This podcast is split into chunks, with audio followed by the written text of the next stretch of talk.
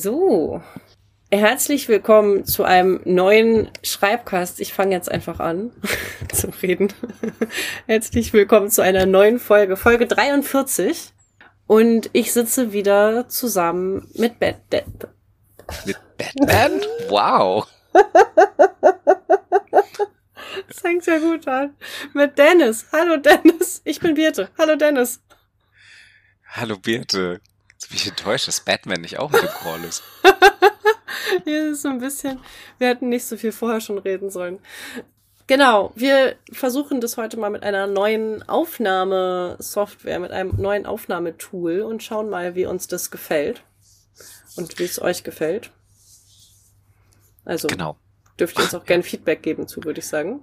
Und wir hoffen, dass, ja, wir hoffen in erster Linie mal, dass da was rauskommt, was feedbackfähig ist. Ja, Das führt uns ja vielleicht auch schon ein bisschen zum Thema, welches Thema wir heute haben und warum das auch ein wenig anschließt an unsere letzte Folge. Und wir selbst wahrscheinlich noch nicht hundertprozentig wissen, wie es anschließt, denn beim, beim letzten Mal hatten wir ja gegen Ende äh, ein paar technische Probleme, die sich nicht mehr lösen ließen an diesem Tag, die weder an Birte noch an mir lagen, sondern daran, dass äh, der Server unserer Aufnahmesoftware nicht mehr mitspielen wollte und uns wirklich ununterbrochen disconnected hat. Da haben wir es dann irgendwann liegen lassen und haben gesagt, okay, über das Buch reden wir offensichtlich eh ein bisschen länger, weshalb wir auch heute nochmal über Bird by Bird reden und äh, ja, das heute wahrscheinlich dann fertig besprechen werden. Wenn ihr also die letzte Folge noch nicht gehört habt, solltet ihr das wahrscheinlich auf jeden Fall tun, denn die beiden hängen zusammen. genau. Wir sprechen über Bird by Bird. Ich sag's trotzdem nochmal von Anne Lamott.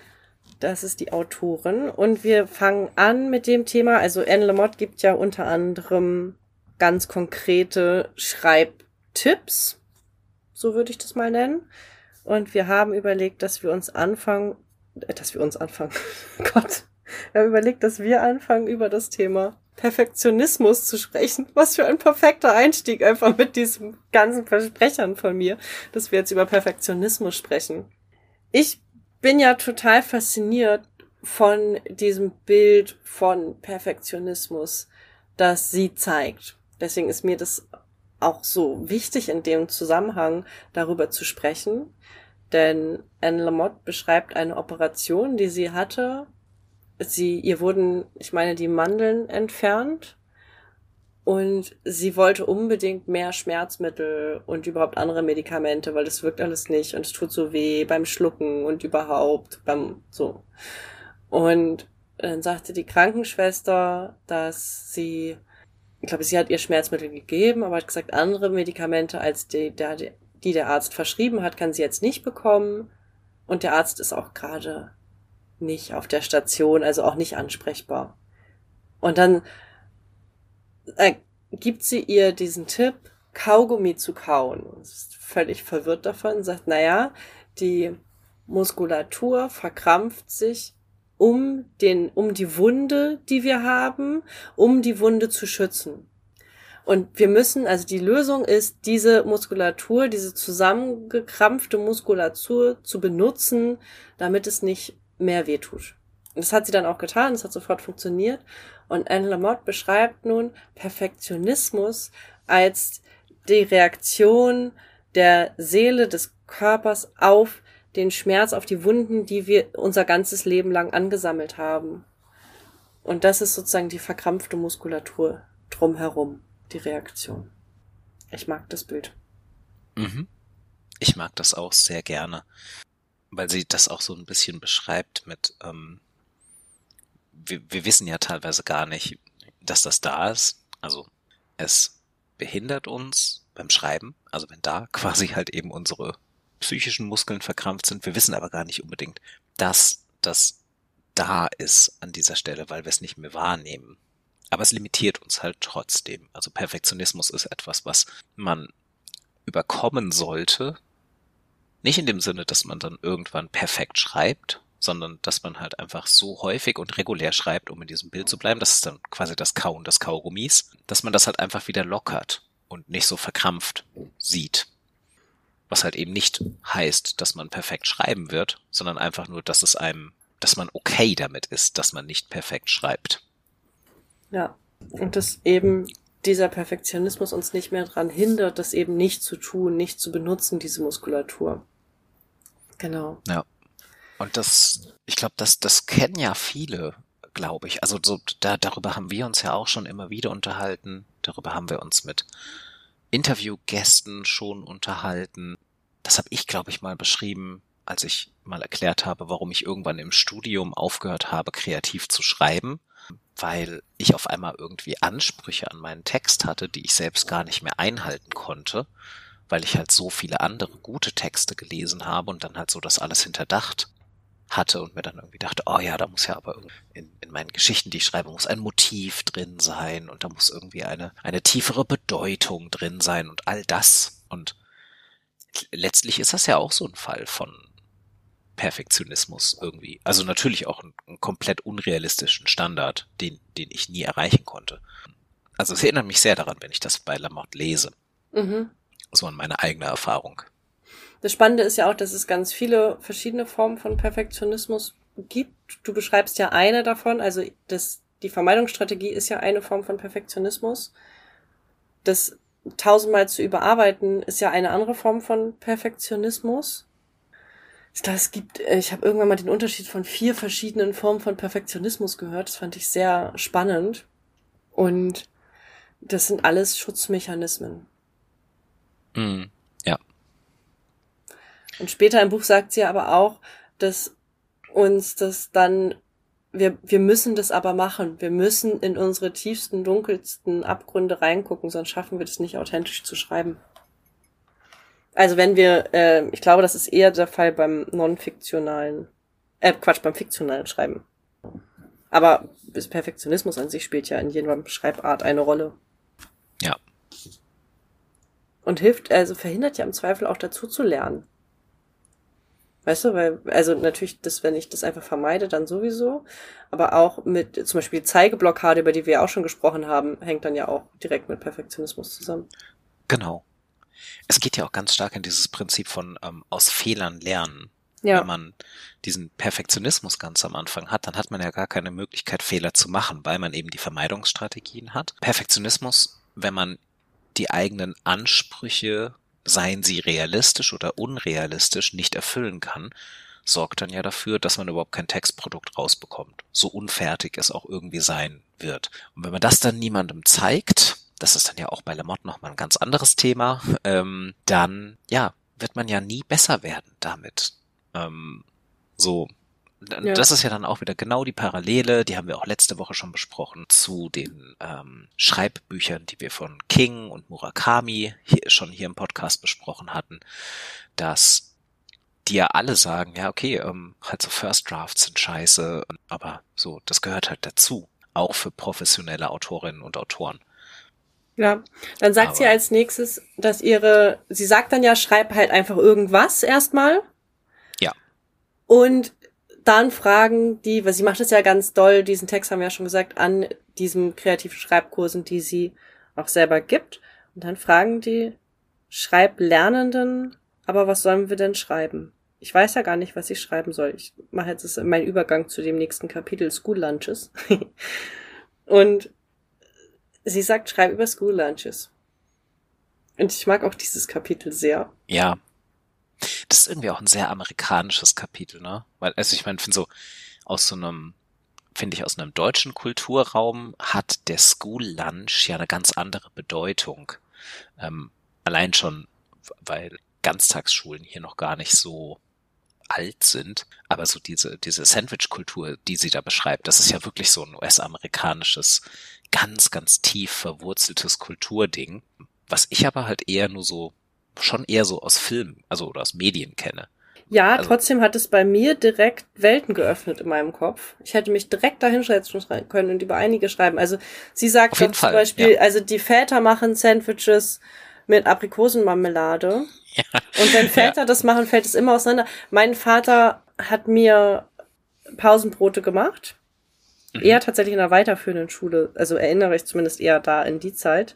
Und ja. Das war beliebter bei mir. Ich wollte gerade sagen besser, aber ich habe es äh, lieber gemocht, als wenn meine Mutter das gemacht hat, weil bei meinem Vater waren immer Süßigkeiten mit drin. Ah. Und spannenderweise habe ich das genau gestern, als ich so eine Schreibberatung mit einer Studentin hatte, erzählt, diese Geschichte, weil es ging erstmal um das ins Schreiben kommen. Deswegen habe ich dieses Beispiel gebracht und habe auch genau von den School Lunches erzählt und von den Brotdosen, die mein Papa mir gepackt hat. Und sie, oh ja, wenn meine Mutter die gepackt hat, war da immer Gemüse drin.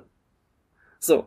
Und das, und ich wusste sofort, was sie meinten. Weißt du, auch wenn das ein amerikanisches Beispiel ist, es geht ja darum, dass du trotzdem sofort eine Idee hast. Du hast ja sofort eine Welt im Kopf, wenn du über deine Brotdosen nachdenkst. Wie waren die eigentlich? Und wie waren die, wann und wie, woran hast du das erkannt? Und vor allem total spannend, das kann ich direkt auf meine Arbeitswelt in der Frühförderung weiter beziehen. Weißt du, was die, was die ErzieherInnen über die Familien denken, wenn sie die Brotdosen der Kinder sehen. Was die für, was die sich für Romane ausdenken dazu, was in der Familie passiert, nur weil das Kind das und das in der Brotdose mhm. hat.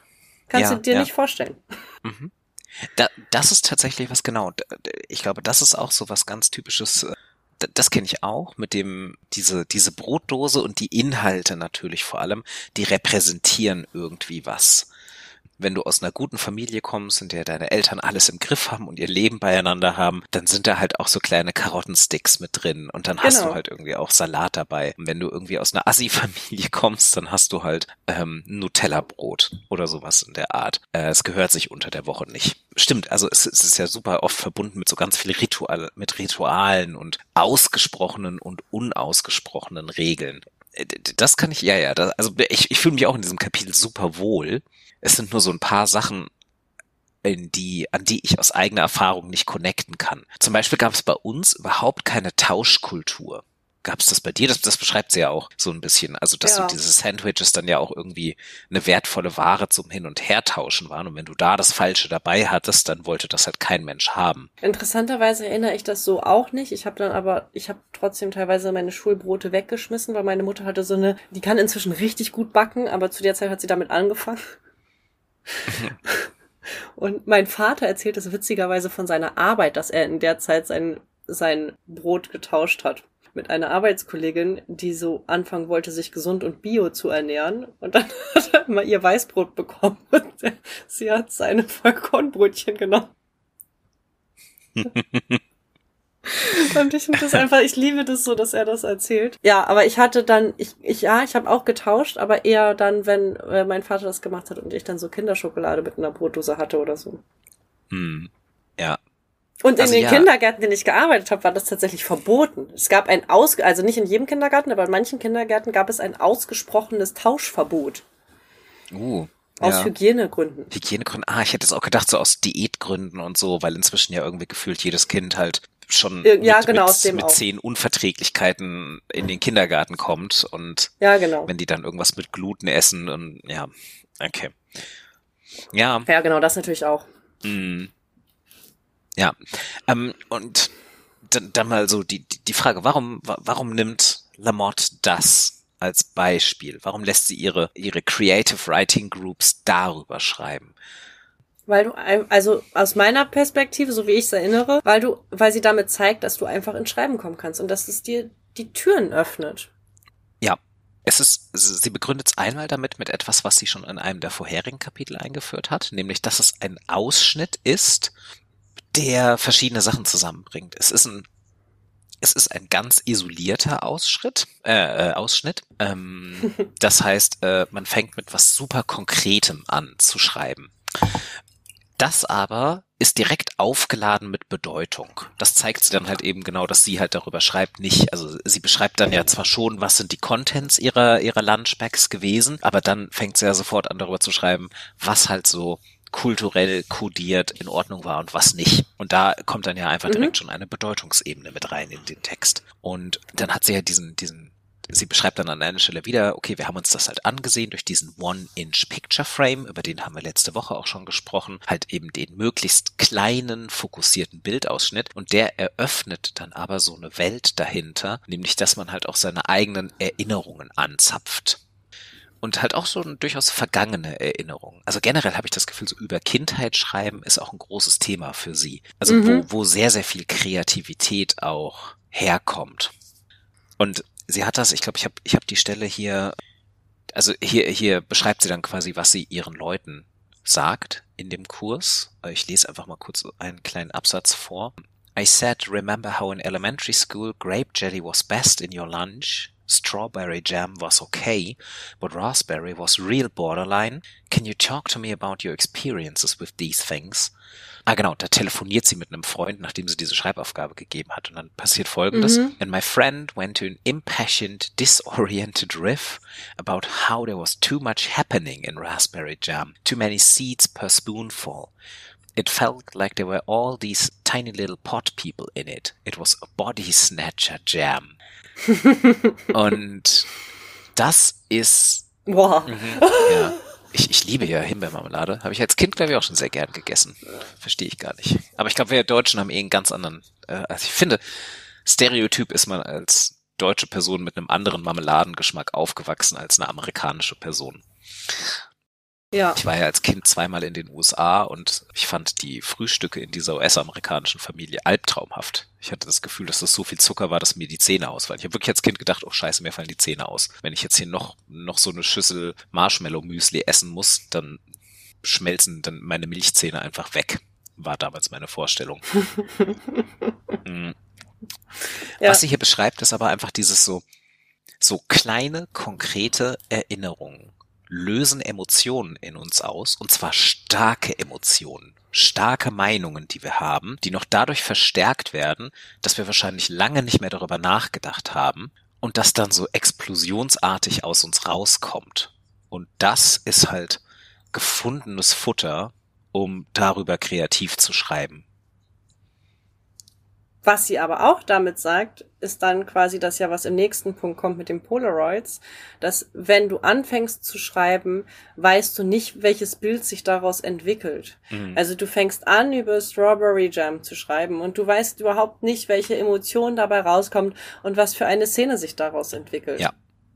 Und das ist so dieses, genau, und dieses Drift. Es ist auch wieder ein bisschen die, ja, und das Perfektionismus-Ding, weißt du, mach halt erstmal. Mhm. Ja. Und es passt auch wieder zu dem Shitty First Draft. Just try genau. it. Das ist tatsächlich genau, das finde ich auch, ähm, also da, damit sind wir dann jetzt schon in dem Polaroid-Kapitel. Das finde ich da auch sehr, sehr schön beschrieben, wie sie halt sagt, das macht sie ja quasi auch so mit, also du, du nimmst quasi eine Erinnerung, die du hast und du bewegst, du, du schaust dir diese Erinnerung an, du hast wieder deinen eingeschränkten Blickwinkel und dann schreibst du über irgendetwas, was du halt siehst in diesem Foto und dann wandert aber eventuell dein Blick hin und her. Und da, da führt sie dann ja auch so eine, ähm, so eine Art Mehrversionenschreiben ein. Also eine Überarbeitung des Textes in mehreren Versionen. Und dann beschreibt sie irgendwann in ihrem Beispiel, ich glaube, das ist ja auch, sie schildert an so einer, das ist auch quasi so Pausenhof-Szene, ne? Auf ihrem, auf ihrem Schulhof, wo sie das dann beschreibt. Dass sie dann meint, irgendwann fällt ihr Blick in dieser Szene, die sie in ihrem Kopf hat, die sie beschreibt, auf so eine Figur, die einsam im Hintergrund steht, irgendwie an so einem Zaun. Und dann findet sie diese P Figur viel, viel interessanter als alles, was im Bildvordergrund passiert. Und ihr Blick landet auf dieser Figur. Und dann fängt sie an, über diese Figur zu schreiben und merkt dann im Schreiben, dass das ja die interessantere Figur ist, als die Personen, die im Bildvordergrund stehen. Und das ist so diese, diese Polaroid-Idee mit, man taucht in eine Szene ein, die ist auf den ersten Blick statisch, aber da passiert halt viel, viel mehr, als man eigentlich denken würde. Und das muss man rausarbeiten. Und da kommt dann halt genau dieses Perfektionismus sollte nicht im Weg stehen. Es ist ein shitty First Draft, daraus wird ein etwas besserer Second Draft und so weiter. Ja, und wie gesagt, also sie sagt ja explizit, das Polaroid-Bild macht sie auf, weil du nicht weißt, was sich daraus entwickelt. Also du machst ein Bild, aber bis es fertig ist, weißt du nicht, was darauf zu sehen ist. Ah, sozusagen. Ah, ja, okay. Ja, das wird mir, um ehrlich zu sein, jetzt erst klar. Dass es nicht einfach nur ein Foto ist, sondern ein Polaroid. Das habe ich ja, ja. Nee, es ist ein. Nee, da habe ich tatsächlich. okay, cool. Ja, macht total Sinn. Da habe ich gar nicht so viel Bedeutung. Ich habe es einfach nochmal gehört als Vorbereitung. Nee, ich ja. habe es nochmal einfach noch. Ich habe mich nochmal vorbereitet, explizit auf heute. Das heißt, ich habe mich doppelt mit den Inhalten beschäftigt und kann es deswegen genau sagen. Meine Güte. Das habe ich nicht gemacht. Das würde die Authentizität der letzten Folge ruinieren. Nein, ich habe keine Zeit gehabt. Quatsch, ich dachte, es stellt die Authentizität. oh Gott, ja, cool. Wir sind ein seriöser Schreib. Erst wirklich her. Wir sind ein seriöser Schreib-Podcast. Wir können beide das Wort Authentizität nicht richtig aussprechen. Sehr gut. Hauptsache, Hauptsache, wir können schreiben. Ja. Ja, jetzt bin ich direkt versucht, das Wort einfach mal zu tippen. Blind, ohne Rechtschreibkorrektur. ja, sehr schön. Okay, und Ja. ich würde auch sagen, das, was du sagst, hat auch ein bisschen was mit dem nächsten Punkt, mit diesem Charakter, also Charakterentwicklung zu tun. Mm, Ja. Wobei sie ja an der Stelle auch etwas sagt, was sie auch tatsächlich später an einer anderen Stelle, äh, diesem zusammenfassenden Teil nochmal sagt, dass du ja einfach Charaktere aus deinem Leben nehmen kannst. Und das ist ja auch eine Storytelling-Methode, auch wenn es jetzt nicht um Charakterentwicklung geht, sondern wenn es jetzt eine Entwicklung überhaupt von einem Text ist, zum Beispiel für Social Media schreiben oder für was auch immer, dass du einfach eine Geschichte aus deinem Leben nehmen sollst. Und da sagen ja völlig zu Recht Menschen immer wieder, ja, aber damit könnte ich doch die Menschen beschämen. Damit könnte ich doch, damit, das, darauf könnten Rückschlüsse gezogen werden oder wie auch immer. Und das ist ja auch bei dieser Charakterentwicklung so, die sie sagt, ich kann doch nicht über meine Mutter schreiben, weil sie hat sich doch eigentlich Mühe gegeben oder so. Also, das ist ein Beispiel aus ihrem Kurs, das sie nennt. Oder ich kann doch nicht über den und den schreiben. Und da sagt sie, doch, auf jeden Fall. Und dann veränderst du's.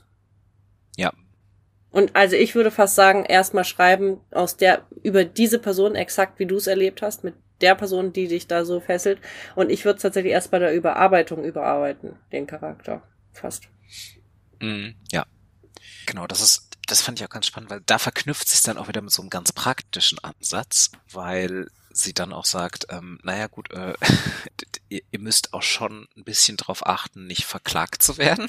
So, ähm, Mhm. dass sie dann wirklich sagt, so, ähm, ich glaube, ist, ist das in dem Kapitel oder kommt das später? Ich bin mir jetzt gerade nicht mehr ganz sicher mit dem, wo sie dann sagt, so, ey, Re Revenge kann eine total gute Motivation sein zu schreiben und wenn ihr halt irgendwelche Arschlochpersonen in eurem Leben habt, dann verarbeitet die in euren Romanen, aber macht sie halt so unkenntlich, dass die euch nicht wegen übler Nachrede verklagen können.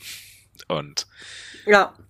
das hat dann den sehr, sehr praktischen Tipp, wenn Frauen über Männer schreiben, dass sie äh, den männlichen Figuren einfach ein paar Charakteristika abändern sollen und ihnen dann einen winzigen Penis geben sollen. Und dann diese Männer quasi äh, allein schon aus Ego-Gründen nicht vor Gericht ziehen und sagen, das bin ich, darin habe ich mich wiedererkannt. Ja. Fand ich einen sehr guten praktischen Tipp tatsächlich. Ist auch super. Und ähm, genau, also das, das ist so dieses praktische. Also einmal das, dieses nehmt euch Figuren, also nehmt Menschen, die ihr kennt, nehmt Verhaltensweisen von Menschen, die ihr kennt und bedient euch daran. Das ist ja auch das, was wir irgendwie alle ganz automatisch machen. Ne? Also weil Figuren sollen ja glaubhaft sein und die Handlungsmotivationen von Figuren sollen glaubhaft sein. Und das stellen wir halt dadurch auch sicher, dass wir reales Verhalten, das wir in der Welt beobachten, benutzen für Texte. Mhm. Aber natürlich kommt dieses reale Verhalten immer nur von realen Personen. Und es ist super einfach, über jemanden Mhm. zu schreiben, den wir einfach mal so random stranger-mäßig irgendwo in einer öffentlichen U-Bahn sehen. Aber natürlich kriegen wir viel, viel mehr von Menschen mit, die uns nahestehen. Und es, es spricht halt erstmal nichts dagegen, die zu verwenden, solange man, ja, sicherstellt, dass diese Personen nicht wiedererkennbar sind. Ich glaube, die Personen selbst werden sich natürlich wiedererkennen, wenn sie nicht allzu sehr verändert sind. Sie gibt ja genau dieses Beispiel mit Schreib über deine, schreib über deine äh, schreckliche Mutter oder deinen schrecklichen Vater. Ja, genau, aber sie sagt dann zum Beispiel, wenn du ein Einzelkind warst, dann gibt der Frau fünf Kinder. Wenn Ja. du Geschwister hattest, dann mach ein Einzelkind. Da, wenn, wenn das, lass sie, lass sie eine alleinerziehende Person sein. Mhm. Statt, statt einer Frau, die im Paar lebt. So, schreib über den schrecklichen Vater in einer anderen Geschichte. Ja, genau. Aber also würdest du sagen, dass die Personen, aus denen dann die Charaktermotivation gezogen wird, sich dadurch dann nicht mehr erkennen können? Nein, oder? Die, die, die, die verstehen, wenn sie es drauf anlegen, ja trotzdem noch, dass sie gemeint sind. Aber wichtig ist eher, dass andere Leserinnen und Leser diese Person nicht mehr erkennen können. Weiß ich nicht. Also es kommt, glaube ich, ein bisschen drauf an, dann glaube ich, hast du aber egal, dann sind wir ein bisschen bei dem Punkt, den du vorher gesagt hast, egal was du schreibst, dann, wenn Leute es drauf anlegen, sich zu erkennen, werden sie sich immer in irgendeiner deiner Bücher erkennen dann oder in einer deiner Texte. Ja, okay, klar, also, das- weißt du, dann, dann, dann hast du eine neurotische Ex-Freundin, die sagt, äh, komm Dennis, sei doch mal ehrlich, ich bin doch die komische Frau, die da mit dem Computer arbeitet Mhm. Und Ja. depressiv ist. So. Das, ja, das kann natürlich sein. So, Also weißt du, dass das dann vielleicht auch unbewusst passiert, aber das, ja. Also ich glaube, dass man das schon so, wenn, ich meine, stell dir vor, es ist, wie gesagt, es ist eine alleinerziehende Mutter. Ja, wenn sie ein paar, ja, keine Ahnung, wenn du eine Mutter hast, die immer die Zigaretten, jetzt kommt eine Triggerwarnung für Gewalt an Kindern. Wenn du eine Mutter hast, die immer ihre Zigaretten an ihrem Kind ausdrückt und du baust genau das ein, ja, vielleicht machst du einfach eine Tagesmutter draus. ja, aber da, das Aber sie meine würde ich. sich dann wahrscheinlich trotzdem genau, das erkennen. meine ich, ne? Dann würde ein- man sich wahrscheinlich einfach trotzdem erkennen. wenn ja. du ein, wenn du ein super signifikantes Verhaltensmuster Verhalten. einbaust und dann aber drumherum schreibst, ja, das so, ist aber kein Einzelkind, sondern da waren noch Geschwister, dann ist das ja. meiner Meinung nach nicht gut genug kodiert. Ich glaube, darum geht's ja aber auch gar nicht. Es geht nur so um dieses, also das ist eher so diese Nettigkeit, die man diesen Charakteren dann überhaupt noch gibt, dass man sagt, ich schreibe jetzt nicht explizit über dich, so, also, sondern man das irgendwie so ein bisschen gesichtswahrend macht, aber man die Leute trotzdem ja. benutzen kann. Und Also eine andere Sache. Oh, Entschuldigung. also ich wollte nur sagen, ähm, es ist halt wichtig, dass äh, genau, also so, dass sie dann sagt, jeder jeder Charakter, jede Figur, die man in einen kreativen Text einbaut, hat ja vor allem eben nicht nur eine einzelne Emotion, sondern sie nennt es, glaube ich, ein ganzes Feld voller Emotionen, die bestellt werden und die man abbilden muss. Und dann sagt sie halt auch, und das ist dann genau ja diese Polaroid-Überleitung, dass nicht alle diese Emotionen von Anfang an erkenntlich sind, weil das baut sich dann ja auch mit der Zeit auf da habe ich mich wieder sehr an die King-Sache erinnert gefühlt, der ja unter anderem auch über Figurenmotivationen schreibt und der ja, glaube ich, in seinem Buch sowas drin hatte wie, er, er hasst es, wenn Figuren nicht das machen, was er will oder was für den Plot wichtig Mhm. wäre. Und das ist bei ihr ja irgendwie auch relativ stark drin, dass sie sagt, ja, diese Figuren entwickeln halt ein Eigenleben und das muss man ihnen auch zugestehen, damit sie echt sind. Ja, und für die Authentizität, ich kann's, auch für die Authent Authentizität der, Ja. der war beim zweiten Mal nicht mehr, Nicht ne? zu lange drüber Der- nachdenken. Gefühle musst du halt auch eben deine eigenen dunklen Seiten kennen und deine eigene Gefühlstiefe. Sonst kannst du es nicht schreiben. Und sagt, wenn du es dir halt komplett ausdenkst, dann äh, werden die Lesenden das hören. An, ein weiterer Tipp, den sie gibt, ist sowas wie Tagebucheinträge von den äh, Charakteren zu schreiben. Mhm, ja. Also Paratexte, also nicht die, die dann in der eigentlichen Geschichte landen, aber einfach um ein bisschen herauszufinden, wie die eigenen Charaktere ticken. Ja. Ja. Ja. Genau, um sie kennenzulernen. So habe ich es verstanden zumindest. Mhm, genau. Ja, ja, so habe ich es auch verstanden. Ja. Und genau, also weil, also sie sagt dann halt so, alles, was die Figuren machen, sollte idealerweise halt aus deren eigener Motivation kommen. Das ist das, was sie so unberechenbar macht. Und dieses Tagebuch, Einträge schreiben, ist eine der Möglichkeiten, diese Figuren schon mal besser kennenzulernen. Sorgt dann ja auch ein bisschen dafür, dass sie vielleicht nicht was komplett Überraschendes machen, was einem halt den Plot komplett derailt. Mhm. Genau. Äh, das, das ist ja auch der nächste Punkt, der Plot. Und da legt sie vor allem ja Wert auf die Figuren. Also sie sagt, don't care so much about the plot. Also du sollst eigentlich, sie ist vom Schreib, von der Schrei als Schreiberin eher eine sogenannte Figuren-charaktergesteuerte Schreiberin. So habe ich sie verstanden. Genau. Da gibt's ja Unterschiede. Ne? Es gibt ja Leute, die sich da sehr an den Plots aufhalten und es eher nach den Plots strukturieren und es gibt Leute, die das eher nach den Figuren ausrichten. Meiner Erinnerung ist Stephen King auch eher jemand, der nach den Figuren das schreibt genau. und weniger nach dem Plot. Und ich mag als Leserin tatsächlich gerne so Bücher lesen, die eher auf die Figuren ausgerichtet sind. Ich habe ganz oft, wenn ich wirklich Bücher lese, die ich total gerne mag, dass ich dann am Ende, wenn die vorbei sind, so traurig bin, dass ich keine Zeit mehr mit den Figuren verbringe jetzt. Mhm. Und das geht's mir wie ihr, die sagt ja, ich kann auch den Figuren, die Figuren dann begleiten beim Teller waschen oder Spülmaschine einräumen. Es ist mir egal, weil ich will einfach Zeit mit den Figuren verbringen. Mhm. Genau. Finde ich auch einfach eine gute Aufteilung, weil sie ist ganz klar in diesem Team ähm, Plot through Character und sie sagt auch, Charaktere sollten nicht einfach nur Figuren sein, die über ein Board geschoben werden, damit sie den Plot erfüllen. Und das ist so ein bisschen, ja, so diese Gegend, ich überlege gerade so, was ist ein gutes, was ist ein gutes Beispiel für so Plot, Plot-driven Literature? Die, die hat ja auch ihre Berechtigung. Hier so, so Dan Brown Bücher, oder? So diese ganzen Sakrileg Da Vinci Code. Das ist so Plot-driven Literatur. Es ist eigentlich völlig egal, wer die Figuren sind. Die, die arbeiten ja wirklich einfach nur in einer Art riesigem Escape Room, den dieser Buch, äh, den dieses Buch ist, und arbeiten da Hinweise ab. Aber die Figuren selbst sind ja eigentlich wirklich nur so 2D-Figürchen, mehr oder weniger. Diese, diese, diese hm. Hauptfigur. Aber ich mochte den Robert Langton. Ja, ja, aber, aber das ich, ist. Das ist auch übrigens ein Grund, warum ich sehr lange ganz viele Dan Brown Bücher gelesen mhm, habe. Mhm. Irgendwann, irgendwann kam der Punkt, wo es gekippt ist. Da dachte ich, nee, jetzt ist es einfach wieder genau dasselbe. Da hatte ich dann keine Lust genau, mehr drauf. So Aber ich habe irgendwie sechs oder so gelesen. Ich habe ich hab auch ziemlich viele gelesen und hatte auch das Gefühl, so ja, okay, irgendwann fängt es an, sich zu wiederholen. Aber das, ich sage ja auch nicht, dass sie schlecht ist. Das ist so, das ist ja super erfolgreich. Also ich habe jetzt auch überlegt, was ist denn so richtig erfolgreich in so. Aber es ist auch oft so serielle Literatur und diese Robert Langdon Sachen. Da hast du zum Beispiel gemerkt, in jedem dieser, also ich habe glaube ich drei Romane mit Robert Langdon als Hauptfigur gelesen. Ich weiß nicht, ob es inzwischen schon mehr gibt.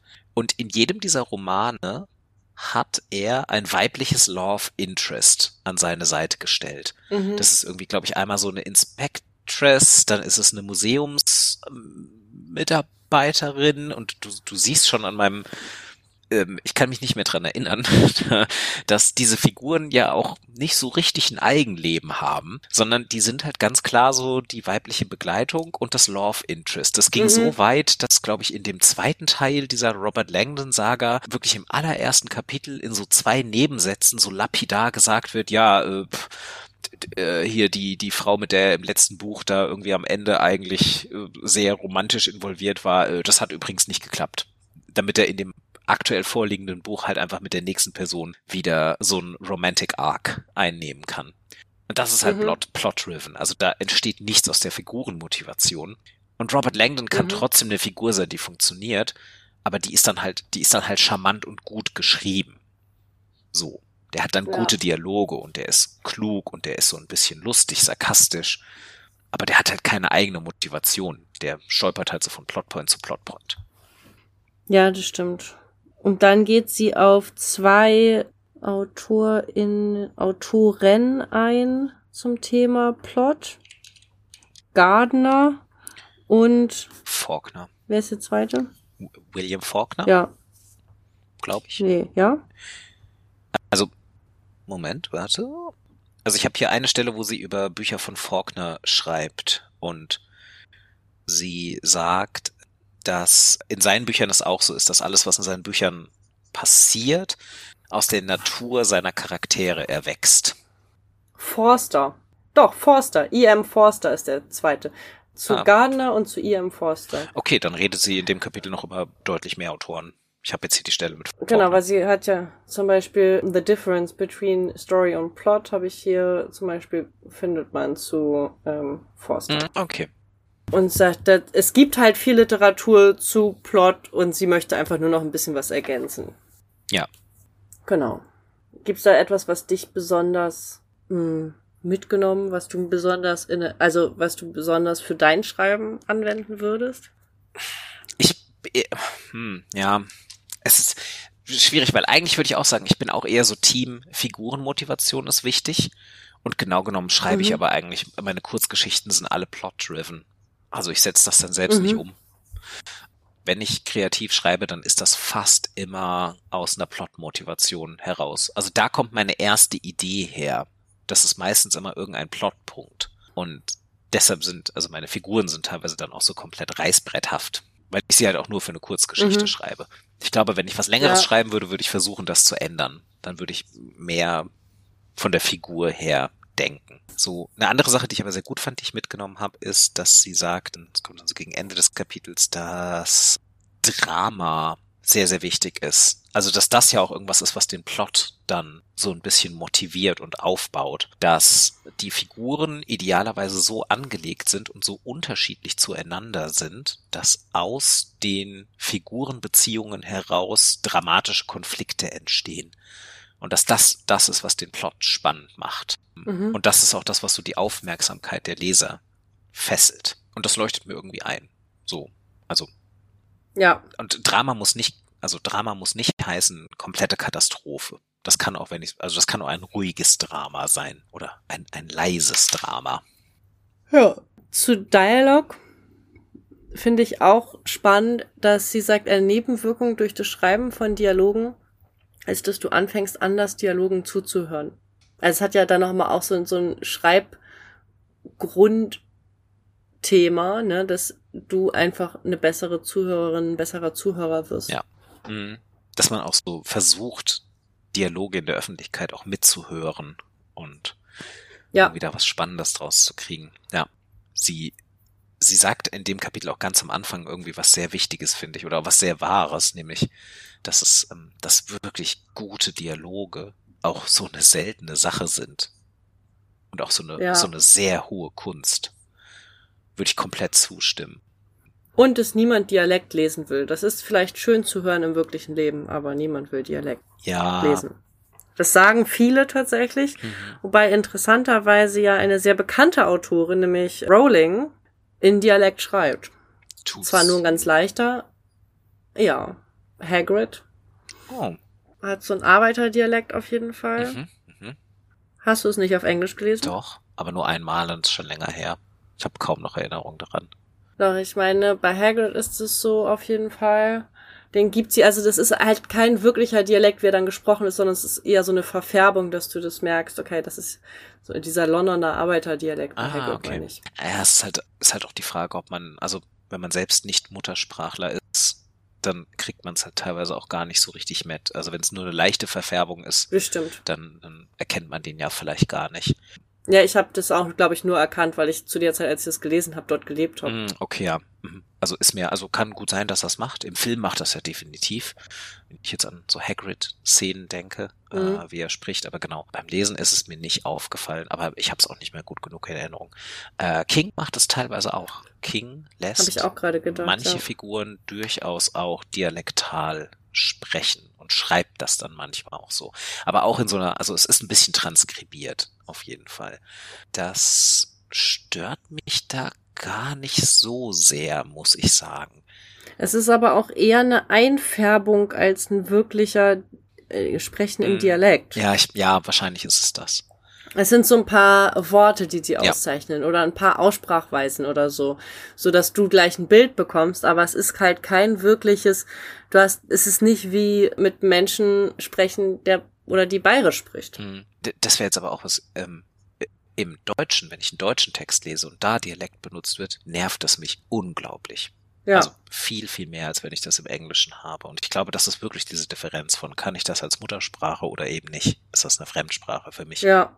Im Deutschen finde ich es absolut schrecklich, wenn in Texten bayerisch oder berlinerisch oder irgend sowas auftaucht. Das ist, hör, möchte ich nicht. Das Gefühl, also es kommt auch da ein bisschen auf die Intensität an. Wenn es mal ein Wort ist, dann, also wenn es so eingefärbt ist, dann geht es bei mir. Also, dass du hm. merkst, okay, weißt du, dass es, dass die Person nur mal sagt, keine Ahnung, war. Also, so ein Wort, was du irgendwie berlinerisch mhm. zu rechnen würdest und was du sagen. Und da, dann hast du ja gleich eine Idee, wo diese Person leben könnte, ja. wo die herkommt und so weiter. Hm. Ja, in, in ganz geringen Dosen, meinetwegen. Ja. Aber wenn dann da eine Person ankommt und einfach so schriftlich drauf los Berlinert, nee, möchte ich nicht. Nee. Ja ansonsten sagt sie bei Dialog auch, also da kommt auch wieder das Drama-Ding, weil sie gibt dann den Tipp, um überhaupt, also um spannende Dialog zu schreiben, ist dann halt auch wieder die Situation wichtig. Also das hängt dann halt auch wieder mit Plot zusammen und mit den Charakteren und sagt dann zum Beispiel als Tipp, naja, ein spannender Dialog kann zum Beispiel entstehen, wenn man zwei Figuren, die partout nicht miteinander reden wollen, zwingt miteinander zu reden. Ah, ja. Und gibt dann irgendwie dieses Beispiel von stecke zwei Leute, die alles dafür geben würden, Distanz zueinander zu wahren, in einen Aufzug und lass diesen Aufzug stecken bleiben. Und dann schau mal, was für ein Dialog sich entspinnt. Also auch hier ist wieder dieses Prinzip drin von dieser Dialog ist am besten und fühlt sich auch natürlich an, wenn er aus den Charakteren herauskommt. Und das stimmt ja auch. Und das ist ja auch wieder was, was King sagt. Lass deine Charaktere mhm. nie etwas sagen, was sie nicht sagen würden. Nur weil du jemanden brauchst, der das jetzt sagen muss für den Plot. Wenn, wenn, wenn man an der Stelle ist beim Schreiben, dann funktioniert's nicht. Keine gute Idee. Also es passt auch alles wirklich ganz schön zusammen, finde ich, bei ihr. Es geht so Hand mhm. in Hand. Man, man merkt sehr, sehr stark ihre Philosophie durch diese einzelnen Kapitel hindurch. Finde ich auch. Genau, gleichzeitig sagt sie auch, lass die Leute sich erstmal miteinander unterhalten, weil die entscheiden nicht, dass sie heiraten, wenn die sich einmal gesehen haben. Ja, genau. Also, genau. Dialog kann auch wieder so eine Gefahr sein, dass den Plot irgendwo anders hinträgt, wo man es eigentlich nicht wollte. Genau, das ist ja das mit dem Beispiel, wo sie irgendwie mhm. meint, im Dialog kommt raus, dass eine der Figuren lesbisch ist. Ja. Und quasi sie dann beschreibt, sie als Autorin wusste das nicht. Das ist halt, das ist immer so eine lustige Beschreibung, ne? wenn man dann sagt so, ja, aber wie du als Autorin wusstest das nicht. Aber das ist, das ist auch spannend, wie viele professionelle Autorinnen und Autoren genau das sagen, dass sie von ihren eigenen Figuren regelmäßig überrascht werden. Ja, aber das finde ich tatsächlich auch als lesende Person echt schwierig dann an der Stelle, dass wenn Menschen sowas in einem Schreibratgeber schreiben, weil ich dann denke, ich kann damit nichts anfangen. Also so, ich weiß nicht, was du meinst damit, dass deine, lass die Person halt selber handeln. Dann, oder gib den, gib den Figuren Freiraum. Mhm. Was hältst Also bei ihr finde ich dabei ganz schön, dass sie erstmal sagt, wie man zu dieser Figur überhaupt hinkommt. Nimm eine Figur, die du kennst. Oder wie gesagt, ich finde total griffig da diese Methode des Tagebuchschreibens. Mhm. Also du hättest gerne mehr praktische Ratschläge, so die, die die direkt umsetzbar ich sind. Bei ihr schon. Ja, wobei es bei ihr echt schon, finde ich, ziemlich mhm. praktisch ist. Das gefällt mir daran echt gut, ja. echt richtig gutes Buch. Dass find es so eine Mischung ist aus wirklich praktischen Tipps mhm. und aber gleichzeitig auch viel äh, Haltung zu schreiben. Ja, finde ich bei ihr nämlich auch. Also ich habe schon das Gefühl, dass ich da recht viel mit anfangen kann und dass ich auch wirklich dann Ideen hätte, wie ich das umsetzen könnte. Aber klar, also ich, ich, ich kann es verstehen, aber ich meine, das ist ja unter anderem auch wieder der Ratschlag mit dem Überkommen deinen eigenen Perfektionismus. So, es ist in Ordnung, ja. wenn eine Figur auf einmal etwas sagt oder macht, was du gar nicht erwartet hättest, als du angefangen hast, diesen Text zu schreiben. Und das kann nervig sein, weil es ruiniert dir vielleicht deinen Plot, also oder die Idee von dem, was du als deinen Plot hast. Und sie sagt dann ja mehr oder weniger, nee, komm, ist doch egal. Lass es geschehen. So, guck mal, wo es dich hinführt und ihre Haltung dazu ist, dass es den Text ja wahrscheinlich besser macht, als er vorher gewesen wäre. Ja, das finde ich übrigens etwas, was ich sehr spannend finde. Sie macht doch, gibt doch, das ist ein bisschen später, zu Intuition, dieses Bild, also dieses Vertrau halt auf deine Intuition. Und da gibt sie doch dieses Bild zu Let the broccoli tell you how to eat the broccoli. Also lass den Brokkoli entscheiden, ja. wie der, der Brokkoli wird dir schon sagen, wie du den essen sollst. Äh, genau. Ja. Da habe ich tatsächlich letztens mit einer mit einer Bekannten drüber gesprochen. Ich sag, das ist tatsächlich spannend. Ich finde, dass sie recht hat. Wir verlernen auf unsere Intuition zu hören, schon in unserem Aufwachsen, mit diesem, tu das so, tu das so, tu das so. Und das hörst du ja auch an dem, wie ich sag, ja, aber sie sagt mir jetzt nicht wirklich, wie ich tun soll. Sie gibt mir das, also sie, sie lässt einfach meine Hand los und dann muss ich schreiben. Ja, letztlich musst du es halt einfach machen. Und dabei musst du schon darauf vertrauen, dass dir der Brokkoli das sagen wird, wie du den isst. Ja, dafür müssen sie halt irgendwie ein bisschen. Und du so.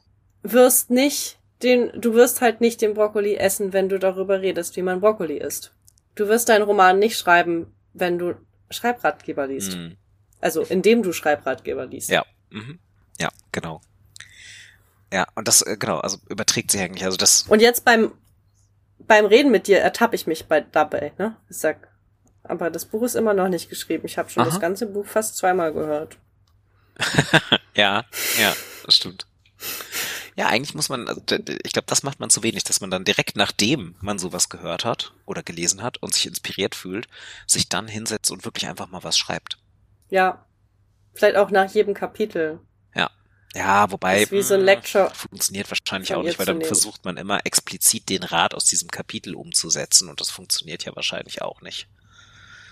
Aber klar, mal. Nee, da finde ich das übrigens spannend, dass sie sagt, hier, sie weiß genau, wenn wieder ein Buch von der Autorin, ich habe den Namen vergessen, weil ich den noch nicht kannte, aus Amerika, eine amerikanische Autorin, wenn da wieder ein Buch rauskommt, dann weiß sie genau, dass alle Studierenden in ihren Schreibkursen wieder genau nach äh, solche Beschreibungen von Szenen drin haben. Und ja. Sie sagt, ja, das kann diese Person auch richtig gut, aber bei den, bei den SchreibschülerInnen ja, halt fühlt sich das lauwarm an. Ja, genau. Das ist direkt dann in dem Set-Design-Kapitel, dass sie darüber spricht. Und das ja finde ich tatsächlich aber auch, ist auch wieder Perfektionismus anregend. Auch das, ja, es ist auch in diesem Finde deine eigene Stimme. Und ich finde, das ist aber auch wieder Perfektionismus anregend, weil vielleicht muss ich erstmal kopieren, um zu meiner Stimme zu kommen. Genau. Ja, also kopieren ist ja eigentlich so die übliche Art, da haben wir auch schon drüber gesprochen. So dieses Imitieren von Stil ist ja eigentlich mhm. so, wie wir alle schreiben lernen und wie man dann sich erstmal austestet. Und darüber hinaus ist es dann irgendwann wichtig, die eigene Stimme zu finden. Man darf halt nur nicht den Fehlgriff machen zu sagen, ja, okay, und jetzt schreibe ich wie Person XY und dann habe ich auch ganz großen Erfolg. Weil, genau, man, man ist halt wahrscheinlich nicht so gut darin, wie Person XY zu schreiben. In genau diesem Stil. Ja. Ja. Aber das finde ich genauso dieses so, dass man auch so ein bisschen nach Mode schreibt, finde ich dann auch ziemlich gut. Wobei sie ja gleichzeitig auch wirklich dann sagt, also das jetzt schon in diesem Set-Design-Kapitel, so dieses Menschen finden, die etwas besser wissen und besser beschreiben können als man selbst, ist auch wichtig. Ja. Gerade halt bei Set-Design, also da geht's dann wirklich um Interior. Also sie sagt dann halt, geh mal weg von den Personen. Diese Personen müssen sich ja auch in irgendeiner Welt bewegen. Und um diese Welt zu beschreiben, brauchst du eventuell Hilfe von Menschen, die sich in Teilen der Welt besser auskennen, als du selbst es tust. Und sie beschreibt das sehr schön mit so einem Gardening-Beispiel dass sie halt meint, sie hat eine Figur, die wirklich passionierte Gärtnerin ist. Sie selbst ist es aber halt nicht. Also sie ist das Gegenteil davon. Und dann beschreibt mhm. sie, wie sie über die gesamte Arbeit an einem Roman mit, holt sie sich da, ist das dann auch wirklich so ein Botanist oder ist das ein professioneller Gärtner? Ich glaube, sie sagt es gar nicht. Sie hat Nee, okay, sie schreibt nur, I reached a very nice man to whom I explained what I was doing. Ach nee, to call a nursery. Okay. Und mit diesem Mann plant sie dann tatsächlich wirklich einen ganzen Garten durch. Jahreszeiten all included und telefoniert halt und schreibt oder so mit diesem Mann über ein ganzes Jahr hinweg. Und die überlegen, welche, also, und, und legen tatsächlich einen fiktiven Garten an. Und den übernimmt sie dann quasi für ihre Figur, wirklich so mit Jahreszeitenwechsel und allem drum und dran. Und sie ruft dann halt auch während der Arbeit an diesem Roman immer wieder an bei ihm und erkundigt sich, was dieser fiktive Garten jetzt gerade machen würde oder was darin los wäre. Was würde gerade blühen? Welche Früchte könnte man ernten? Welche Tiere wären in diesem Garten unterwegs und so weiter. Das fand ich spannend und das fand ich auch so spannend, weil das zeigt, wie viel Arbeit auch im kreativen Schreiben drinstecken kann. Das mhm. ist so eins der Kapitel, wo man richtig merkt, was für ein Rechercheumfang drin ist, wenn, äh, wenn man es ernst nimmt. Ja. Und da finde ich auch so spannend, weil äh, mir kommt dann natürlich gleich, oh Gott, ich kann doch das nicht jemand zumuten. Und also diesen Zeitaufwand ne, von diesem Menschen, mit dem sie da spricht, übers Gärtnern. Und sie sagt, die Menschen freuen ja. sich darüber, ja. wenn wir ihnen Fragen stellen zu den Dingen, die sie äh, wissen. Genau die reden da gerne ja, drüber. weil die Leute dann ja wirklich eine Chance bekommen, über ihr Hobby oder ihren Beruf oder ihre Passion zu äh, erzählen und berichten.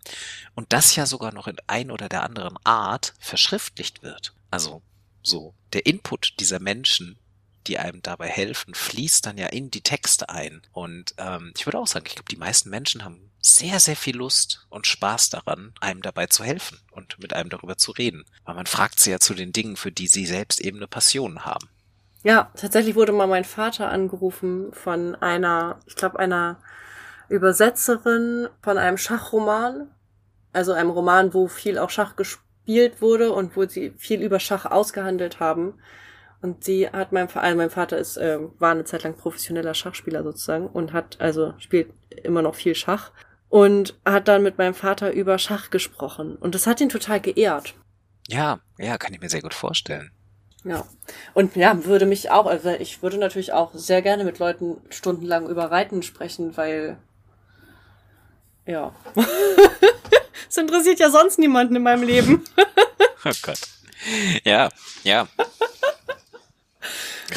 Ja, Menschen fühlen sich einfach gesehen dadurch, wenn wir sie fragen. Das stimmt, glaube Genau. ich. Trotzdem, ich, und ich merke gleichzeitig, dass ich so ein Ja-Aber habe. Ich habe eine kleine Stimme in mir, die sagt immer Ja-Aber. Nee, nee, das habe ich mir. Das ist, glaube ich, die People-Pleaser-Stimme. nee, das habe ich mir inzwischen wirklich auch abgewöhnt. Weil ich mir dann wirklich denke, so, nee, die Leute sollen einfach sagen, wenn sie gerade keine Lust und keine Zeit haben. Das tun sie ja auch. Ich, Das Ja. stimmt. Guter Ja. Punkt. Dazu gehört auch diese wunderbare Geschichte. Vielleicht lassen wir die einfach weg, weil die müssen die Leute selber lesen. Weißt du, das mit dem Wire-Thing? ja, mhm, mit dem Wire-Ding sie. Ja, ich liebe das. Hast du überlegt, wie man das im Deutschen nennen würde? Hast du es recherchiert? Natürlich. Nein, ich habe es nicht recherchiert. Du, du wusstest es? Nein, ich habe überlegt, wie ich das. Ich weiß, ich glaube, ich nenne das gar nicht. Also es, es geht, sollen wir Ja, sagen, ne, es geht um dieses. Klar. Drahtgestell auf, auf äh, einer auf Sektflasche Sekt- oder oben Champagnerflasche, oder auf einer genau. Champ. Dass wenn man das, wenn man das, er ist auch kein Papier, aber wenn man halt die, die erste Folie wegmacht und dann bevor der Korken kommt, Nee, und dann kommt das das, Ding dazwischen. äh, Das Drahtdings. Drahtdings, genau. Ich spreche da nicht drüber, ich mache das einfach ab. Ja, ja, ja. äh, Man, man fragt es sich ja auch so gut wie gar nicht. Ähm, Und ich hab's mir. Ich hab, ich, ich, ich wusste es auch nicht. Und ich habe ja lange in der Gastro gearbeitet und ich musste es, ich musste es direkt recherchieren. Ich konnte nicht anders. Ich habe es mir irgendwo aufgeschrieben, wie man es im Deutschen nennt. Oh, wo habe ich es mir aufgeschrieben? Ich habe auch vier Jahre in der Gastro gearbeitet. Ja. Ach so. ich habe, auch da ging es eher darum, den Gästen den Sekt zu Hm. servieren Ja, und weniger über das Drahtgestell, Ja. wie ich das, glaube ich, nennen würde. Ja. Es gibt auch lustigerweise, es gibt keinen deutschen Begriff dafür. Der offizielle deutsche Begriff wäre eine französische Vokabel, nämlich die Agraphe. Okay. Habe ich auch erst durch Google lernen müssen. Ja, vieles von den Sachen fällt mir jetzt gerade ein, wo du Google sagst, äh, ist vielleicht auch der Zeit geschuldet, dass sie, ich glaube, du hast gesagt, sie hat es in den 90ern geschrieben, ne? Äh, ja, genau. Deshalb, deshalb Also lesen. durch Internet hat ja, sich natürlich auch was genau. verändert. Stimmt, genau, das ist wirklich, das muss man sagen. Also viele ihrer Arbeitsschritte, die sie nennt, sind so mit, ich telefoniere herum, ich schreibe Briefe mit Menschen und so. Ähm, das würde man heute Ja. natürlich auch, also vieles davon würde man durch Google lösen. Ja, stimmt. Aber trotzdem finde ich diesen Gedanken immer noch cool, einfach jemanden anzurufen, der es besser weiß. Ja.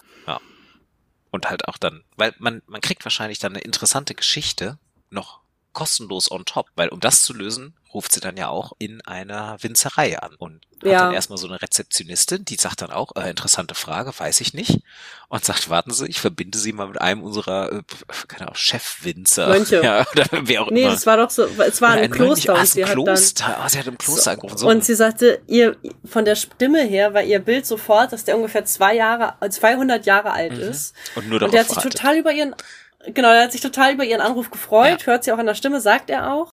Und ihr, ihr Bild dazu ist, dass der einfach nach dem Telefonat umgefallen ist und gestorben ist. Ja, genau. Ja. Ja, Ähm, ja, aber ich kenne auch eine, also ich bin nicht gut mit Einrichtungen und ich bin so eine kleine Chaotin. Äh, das äh, möchte ich schon lange verändern. Aber wenn ich kenne ganz gut eine Frau, die ist so, ja, die ist auch Interieur-Bloggerin bei Instagram und so und zeigt so die ganze Zeit schöner Wohnbilder. Und ich war schon sehr oft bei ihr zu Hause. Es ist wirklich so, wie sie es zeigt auf Instagram. Und wenn die halt über Einrichtungen spricht, dann ist es, glaube ich, nichts, was ich einfach recherchieren könnte, weil die spricht da einfach mit einer Liebe von und einem Bedürfnis, weißt du, das ist einfach, da habe ich ein ganz anderes Bild. Also wenn ich sie mir vorstelle in ihrem Zuhause, dann kann ich ganz anders über sowas schreiben, wie wenn ich das nachlesen Hm. würde, glaube ich. Als, oh Gott, es ist mir beim Schneiden schon aufgefallen, dass ich schon in der letzten Folge einen Als- und Wie-Fehler gemacht habe. Das ist mir ein bisschen unangenehm. Sehr unangenehm. jetzt hast du auch Ich schäme mich in Grund und Boden. Jetzt hast du auch auf jeden Fall nochmal das Highlight darauf gelegt. Ja. Das heißt, alle gehen jetzt zurück eine Episode und suchen Und suchen gezielt den Fehler. nach dem als Wie-Fehler. Ja, ja. Hm. Wenn ihr nicht mal als und wie unterscheiden könnt, was bildet ihr euch dann ein, darüber zu sprechen? Ja, genau. So eine Kommentare hätte ich gerne. Hm. Nein, ich nicht. nicht. Ich, ich, ich, möchte die nicht. Dann bitte sucht euch bitte Birtes Mailadresse raus. Das ist, glaube ich, eh die, die angegeben ist für den Podcast. Sehr gut. Also schreibt, schreibt, wenn ihr wollt. Hm. Ähm. Ähm, du, du, hast eben was gesagt, jetzt habe ich den Anschluss verloren. Du hast eben irgendwas gesagt, was perfekt zum nächsten Kapitel und glaube ich auch zum letzten Kapitel, das wir noch besprechen müssen, weiterführt, weil alle anderen haben wir in der letzten Episode schon besprochen, weil wir nicht chronologisch durchgegangen sind am Anfang. Aber das, das Fall Starts Kapitel ähm, mit Beobachten und man muss es auch erstmal eine Weile tun, bevor man anfängt, finde ich noch sehr, sehr wichtig und fand ich auch sehr gut darüber zu lesen. Jetzt, ich, ich weiß nicht mehr, was du eben gesagt hast, was mich darauf verleitet hat. Es ist mit leider weg. Mit der Frau. Ja, ich glaube mit der, die, wo du dann auch da genau, warst. Ich könnte darüber. Warst. Ja, ich könnte nicht so darüber schreiben, wenn ich es einfach lesen würde, weil die einfach. Ja, es ist die, die, ja, es ist einfach das der Gesamteindruck. Mhm. Ja. Und genau, ich glaube, das, ich glaube, das war die Verbindung mit dem, du hast gesagt, du warst dann auch bei ihr daheim und es sieht wirklich so aus, wie es in ihren Reels aussieht, so und Mhm. Ich glaube, das überträgt sich ein bisschen ganz gut auf die, auf die Geschichte, die, die im Buch gegeben wird, wo sie nämlich sagt, dass sie in einem, ist es ein Altenheim zu Besuch ist, mehrfach und dann auch darüber etwas schreiben wollte und aber quasi über mehrere Besuche hinweg sich ihr Fokus und ihr Verständnis von diesem Ort und den Bewohnern dieses Ortes immer wieder geändert hat. Und sie am Anfang sagte, naja, okay, irgendwie ist das halt wirklich schon ein sehr, sehr deprimierender Ort. So ein, so ein Altenheim, in dem teilweise auch wirklich halt kranke Menschen wohnen, beeinträchtigte Menschen. Und sie dann meinte, das wäre so eher, das wäre ihre initiale Idee gewesen, darüber zu schreiben, so über die Tristesse und die, die, die, die deprimierenden Sachen. Und dann aber, meinte sie, durch die Besuche lernt sie die Leute immer besser kennen und dann kommen irgendwie, dann, dann wird sie Zeuge von so lustigen Begebenheiten und irgendwelchen Momenten, wo noch so, ja, die Personen irgendwie durchscheinen und dann überhaupt erst wieder zu Individuen werden in diesem Altenheim. Und sie dann halt beschreibt, naja, so, ich hätte beinahe zu früh angefangen, darüber zu schreiben, weil ich den Ort noch gar nicht erfasst hatte und die Menschen darin. Und das hat halt länger gedauert. Also dieses, manchmal muss man auch wieder länger nachdenken über etwas und Sachen länger auf sich wirken lassen, anders erfahren und so weiter und so fort. Das fand ich auch nochmal wichtig, weil es auch in diese Richtung geht von Schreiben ist halt auch Arbeit. Also es reicht halt auch nicht, irgendwie einmal zu sagen, ja, ja, ich habe diese Szene mal kurz beobachtet und da schreibe ich jetzt eine Kurzgeschichte drüber. Schreiben ist auch Arbeit und Schreiben, und das ist ja das, was immer wieder in dem Buch vorkommt, ist genau hingucken. Und zwar sowohl auf sich selbst als auch auf die Umwelt. Ja. Und das sagt, und sie sagt am Ende auch, wir sollten unbedingt schreiben, weil weil die Menschen brauchen, dass wir es erzählen. Und zwar gerade in der sich ständig verändernden Welt brauchen sie uns als ein Spiegel. Und zwar nicht als dieses, guck mal, wie blöd ihr seid, dass ihr das und das macht in der Welt, sondern als einen wohlwollenden Spiegel. Ja. Menschen brauchen Texte. Ja. Und Menschen brauchen schreibende Personen. Und zwar nicht nur wegen der Texte, die sie schreiben, sondern auch, weil es sie verändert während des Schreibens. Genau. Ja. Ach, das ist so schön. ja. Das ist auch, das finde ich fast schon ein, ein schönes ja, Schlusswort, weil damit haben wir nämlich, glaube ich, wirklich sehr, sehr en Detail gesprochen. Wir haben jetzt den, den ersten Part Writing haben wir jetzt wirklich mal Kapitel für Kapitel besprochen in der letzten und in dieser Episode. Und das ist eben auch so der große Praxispart. Und über die ganzen, das ganze Set die Haltung dahinter, darüber haben wir in der letzten Episode ja schon gesprochen. Ich würde auch sagen, es ist wirklich ein sehr, sehr schönes Buch. Es ist eine Empfehlung. Ich werde es mir auch nochmal, ich habe es ja bis jetzt nur als äh, E-Book geholt. Ähm, ich werde es mir definitiv nochmal äh, zum äh, ins Büro stellen und auch da verwenden holen, weil ich glaube, dass das auch durchaus ein Buch ist, was ich mal in Beratungen verwenden kann oder was ich mal für einen Schreibworkshop verwenden kann. Also ist definitiv ein Buch, das ich, glaube ich, auch weiterempfehlen möchte an Menschen, die schreiben. Das geht mir auch so. Und nicht nur an Menschen, die kreativ schreiben, tatsächlich. Auch mhm. wenn es über Creative Writing geht. Nein, finde ich auch. Ganz viel davon ist auf jedes Schreiben anzuwenden und es und um die Schreibhaltung. Und es geht mir auch so, ich werde mir das auch anschaffen, um das einzusetzen. Also als, als als ausgedrucktes Buch, als gebundenes Buch sozusagen, ja. um das zu nutzen. Auf jeden Fall. Daher, so zum Abschluss, große Empfehlung für euch. Das Buch gibt's auch relativ günstig als äh, Paperback-Version oder als E-Book hat's, also als E-Book hat's mich unter 10 Euro gekostet auf jeden Fall. Das ist den Preis auf jeden Fall wert. Ja, würde uns sehr interessieren natürlich, wenn ihr es lest. Teilt ihr unsere Meinung? Fandet ihr das hilfreich? Inspiriert euch das eventuell? Und für die Zukunft natürlich auch, habt ihr weitere Tipps, die wir mal lesen sollten und hier im Podcast besprechen sollten? Weil Schreibratgeber aller Art gibt es ja wirklich unzählige. Und auch wir kennen wahrscheinlich nur einen Bruchteil davon. Daher, wenn ihr gute Tipps habt, gerne her damit in unsere Richtung. Denn ähm, gute Bücher besprechen würden wir gerne in diesem Podcast auch wirklich noch eine ganze Menge. Mhm, genau. Und damit bis zum nächsten Mal. Und vergesst nicht, uns die fünf Sterne zu geben. Und ja. Genau. Genau. Macht's gut. Tschüss. Tschüss.